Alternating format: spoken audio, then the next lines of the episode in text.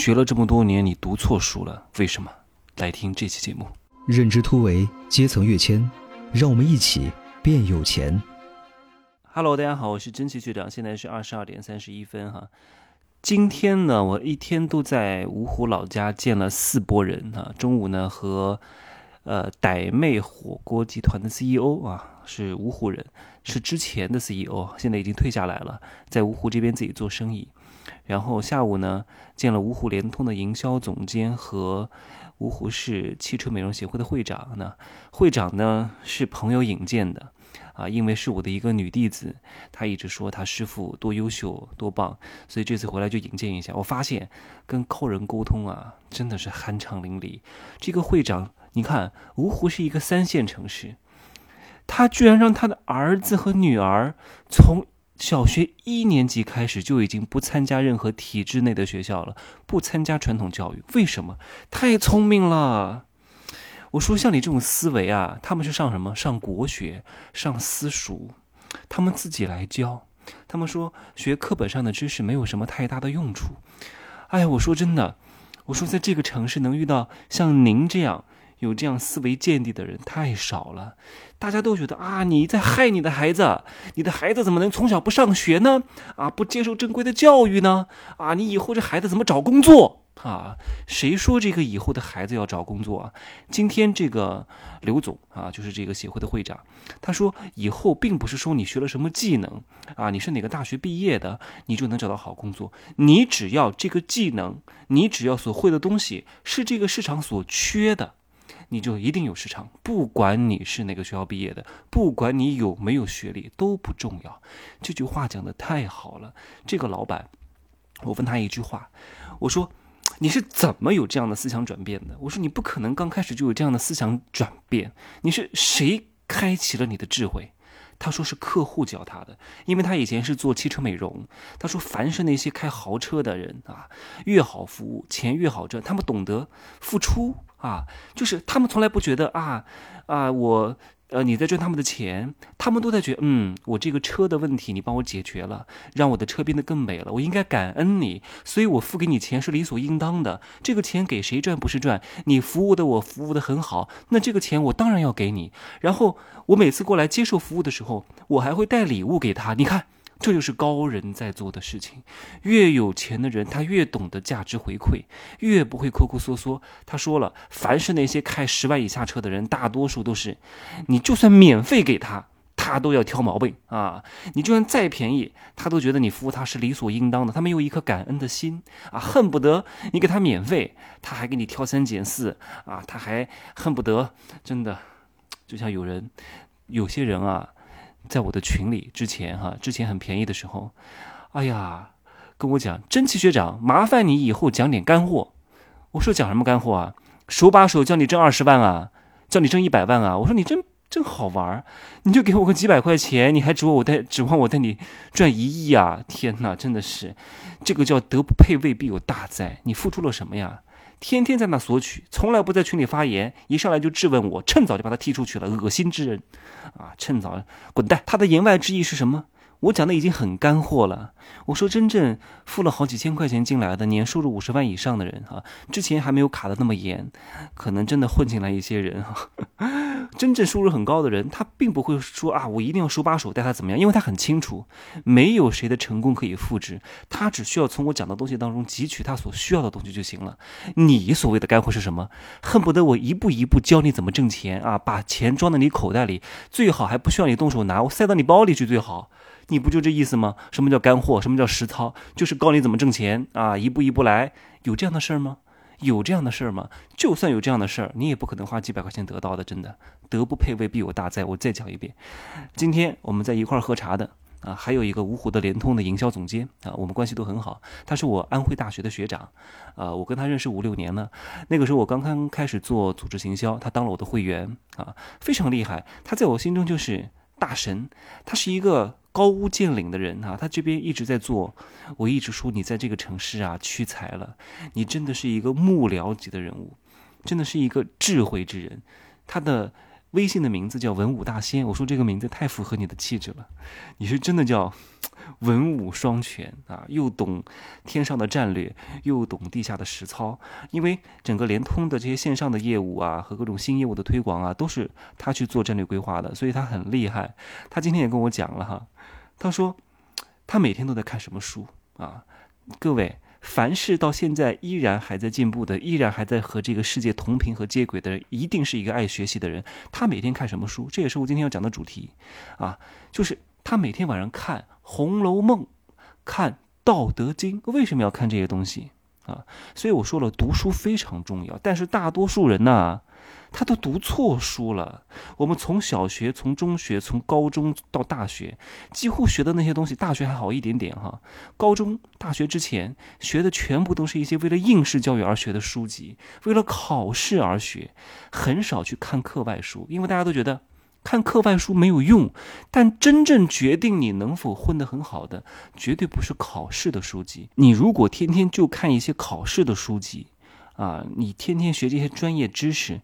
你只能变成一个技工啊，跟一个打工的人啊。你要知道，长远的这种选择逻辑，它是来自于我经常在讲，为什么大家爱听我的东西啊？我讲的都是人性的底层逻辑。我的《封神课》里面讲的更加真实，《天龙七部》里面讲的更加系统。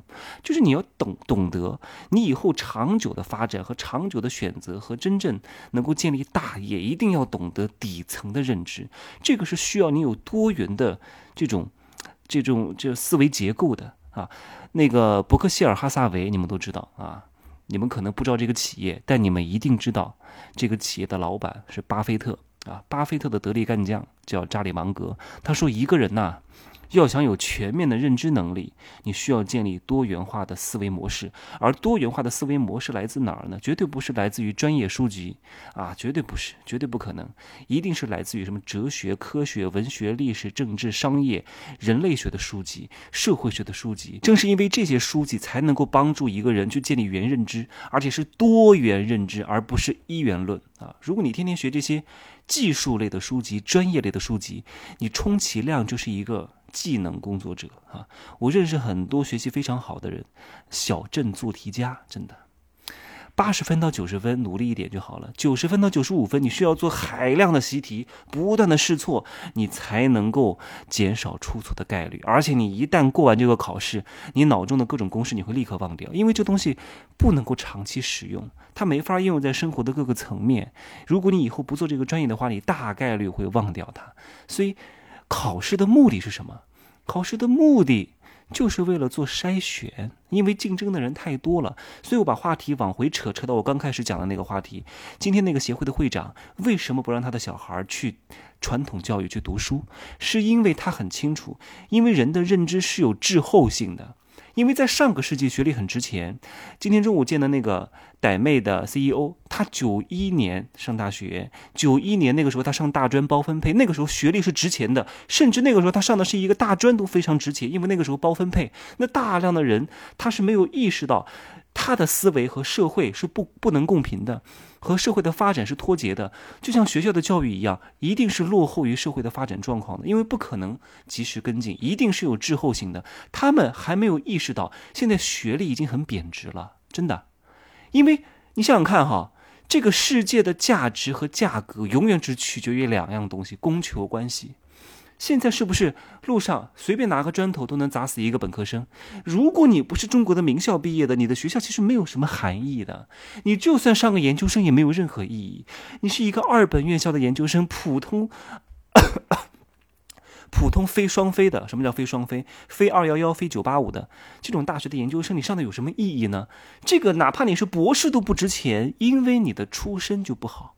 很多学校是要查三代的，不是看你的学历。你就算是博士，你找好工作都找不到啊？为什么？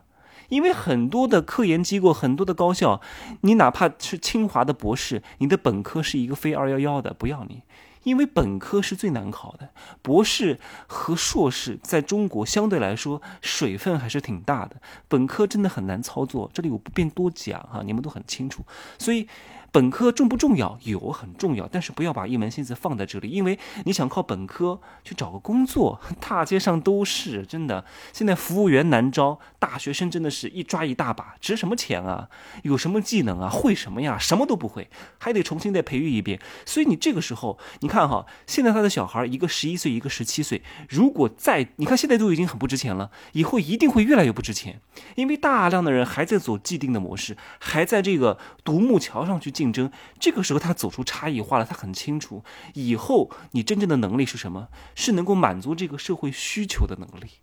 啊，是能够建立自己独特的商业体系和模式的能力，是能够真正的啊打造自己 IP 的能力，做出文化的能力啊，满足这个市场需求的能力，而不是学历。学历，除非你找工作，真的没什么用。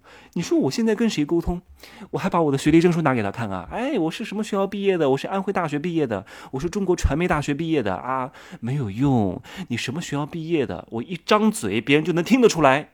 根本就不需要讲，你所有的荣耀、所有的文化、所有的内涵，从你张嘴的那一刹那就已经决定了，不重要了。你再好的大学，哈佛、斯坦福。啊，牛津、剑桥有什么用？一张嘴就减分，反而给别人过高的期待值啊！原来你就这个水平，那还不如不要，对不对？所以各位要明白什么才是这个世界的本源和本质啊！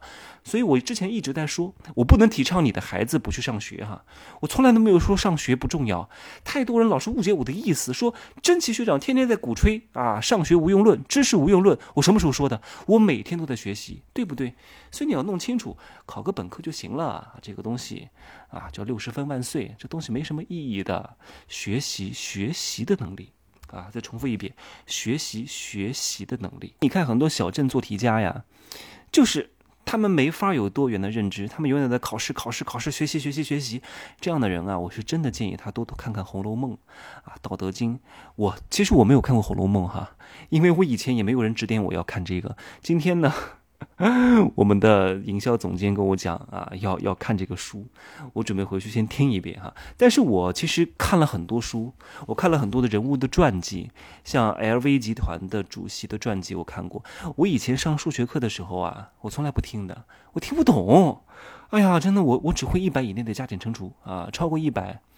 我就算不清楚了啊！我得我得想一想，真的，我不，哎呀，这真不能怪我。但是我并没有浪费时间啊！别人数学课不听，在那睡觉啊，在那聊天，我在那看报纸，看各种各样的散文诗集，看各种各样的励志故事，啊，看各种各样的知音呐、故事会啊、读者啊、青年文摘啊，我看到了好多故事，你懂吗？而且我从小的生活环境，很多人啊。被家庭保护的特别好啊，一直都是学习学习学习学习啊，努力努力努力努力努力啊，每天都是这样。我从小就是血雨腥风，儿童团的团长，从小给我们家门口的小孩制定规则，淘汰谁不淘汰谁，制定规则让他们玩游戏，排除他们啊。如果你不听话，我就把你开除，把你隔离于这个群体之外。从小还找别人收保护费，还跟别人打架，就是我累积了很多社会经验。从小偷别人的柿子呀。然后怎么跟别人 组建小帮派啊啊，然后教别人武功啊，然后呢？后来我什么高中又去主持啊，接商演啊，打工啊，端盘子呀，呃，就我就端盘子就端过一两天哈。我那个时候高中就挣的挺多的，一天能挣两百啊。我还感谢我学了艺术，到处接触各种各样的人。高二就上台参加比赛啊，初中就开始比赛了，唱歌比赛，当时倒数第一名被淘汰了哈。高二就开始比赛，模特大赛、主持人大赛。我高中就拿了我们全市。电视台举办的这个主持人大赛的二等奖啊，可厉害了啊！那个我记得比赛二等奖还是和我今天晚上吃饭的那个现在芜湖电视台的主持人一块搭档的，他也是二等奖，我们俩一块讲相声，太逗了，所以经验很丰富。所以我从小就有这种多元的认知能力啊，什么黑道白道啊，小混混呐，小痞子呀，二六子呀，对吧？阿屌蛋啊，啊，这个就是我们家乡家乡的土话了哈，就跟他们打在一块儿啊。上流社会我也见过，出入各种歌厅舞厅。然后还有一点我很开我很开心哈，就是我在艺考的时候看了一本书，叫《小故事大道理》。那个时候考播音主持这个专业啊。表演、播音主持这样的，要有很多即兴评述的题目。那我们那个时候没有什么社会经历啊，那你就没法讲啊。我就要背很多故事，我看了很多各种各样经典的成语故事啊，什么草船借箭是怎么来的，什么南辕北辙是什么典故啊。我从小就背了很多这样，因为这样的话我就有我有案例可讲啊，出一个题目我立刻可以引经据典，所以从小就知识储备就很。我从小就看了很多的这种传奇的励志故事啊。啊，古代的故事啊，所以建立了我比较强的多元的认知能力。所以大学的时候我就顿悟了呀，啊，我就说啊，一定不能靠长相。虽然我那个时候也是一个帅哥啊，以色示人，色衰而爱弛，这一点是很多学习好的学霸不具备的技能，就是社会的经验和底层认知能力的打击。真的，如果你天天就在搞技术的话，真的是这样，撑死了啊！你大概率的概率是什么？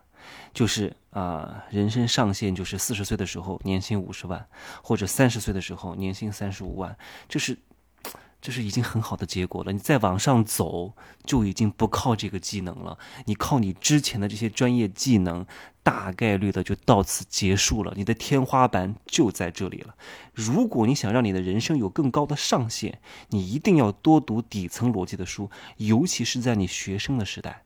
在你年纪非常小的时候，你要不就多读，要不就多经历。像《红楼梦》这样的书，反复值得看，因为里面讲透了人情险恶、人情世故，什么王母、贾母，什么王宝钗、什么薛宝钗之类的各种各样的故事上演，你就知道哇，人生是一个大观园，各种各样的勾心斗角。他为什么要讲这个话？他讲这个话的目的是什么？他怎么可以指桑骂槐？他为什么在讲二姑娘的时候借大姑娘的例子来举例？哇，这个话中话你能够学会了，你太。牛了，这才是能力，这才是识人用人的能力，这才是真正你能够走向大成就的能力，而不是专业技能啊！永远，我之前还做过一家医院，做过医美节目的时候，我们那个合伙人说他是医生啊，对吧？医生一个月十万啊，做整形医生，他觉得不行，他说这个就是他的上限，再往上走太难，因为做技术撑死了就这么多。所以他现在自己开了一家医院啊，他做管理、做组织赋能，他自己已经很少操刀了，会有医生来帮他操作。他这样的挣的更多，是之前的很多倍。在西安这家医院哈，哎呀，所以我今天讲了这么多啊，其实就这一句话：多读一些课外的书，看似无用的东西，其实是无形的啊。我说了，这个世界一定是无形的掌控有形的，无形的阴的东西掌控和主宰着有形的和阳的东西。那些看似无用的，恰恰是无形的，最终。最终，你所学习的有形和专业技能是被无形管理啊，无为而治。你看不到什么管理模式，但是他就管控着这些专业技能的人啊，就像我。我不是一个具体操作的人，你让我去搞什么活动组织啊，去什么协调工作，去布置会场，这些东西我能不能做？我逼着自己我也能做，我也是一个细心的人，但我真不是这样的人，我是一个领袖型特质的人，我就适合来布局。我告诉你，你来做这个，你适合干这个，你适合搞那个。我分析人很厉害的。我今天晚上，我今天晚上不是一块儿那个下午茶嘛？下午茶，我还有一个女弟子，因为我跟她认识一两年了，她最近事业上有一些。疲惫期哈，有一些痛苦和纠结，我就给他做了一个定位。我说我很清楚你适合做什么，因为我跟你接触过很多次之后，我就知道你平时在我给你安排的事情当中，你非常认真，你非常细心，你非常会安排各种各样的事情。你不要跟我学，你不适合在镜头前，你适合的是做什么？你适合做公关、执行、策划。我说的好听一点啊，叫策展人；说的不好听一点，就是公关、执行活动。但是。我我缺不了你啊！我以后这个变现大学，我以后会组织更多的线下活动。我不能光靠我一个人，我再会讲有什么用呢？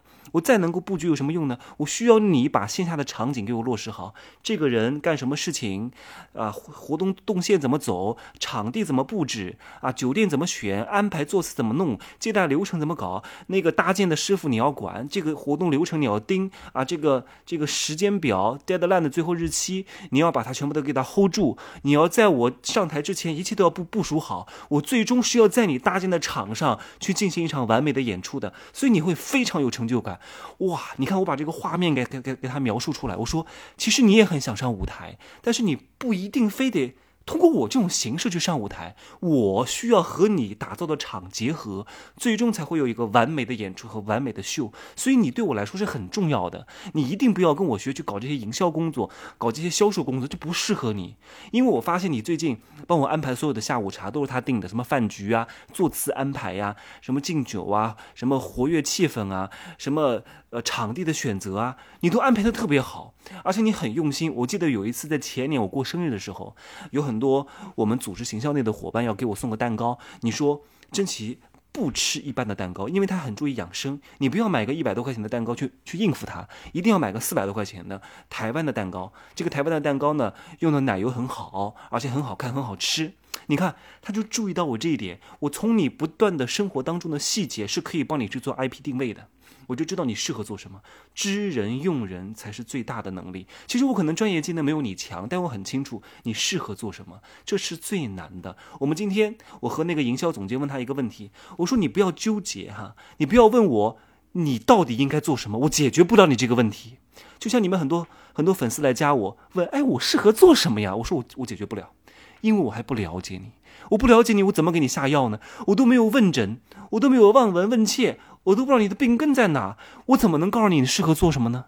你要先问自己你能做什么，然后你想做什么，然后你有没有这个能力做什么？你懂吗？你能做什么，就是你的技能；你想做什么，你想做什么，以及你要做什么，这是分别三个层次。你能是你个人的能力，你的优点。啊，你的擅长，你你想做什么？你的爱好，你要做什么是行业的趋势，一定要抓住这三个点。你能做什么？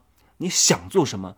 你要做什么？要就是要把你的优势和你想看能不能结合这个时代发展的大势。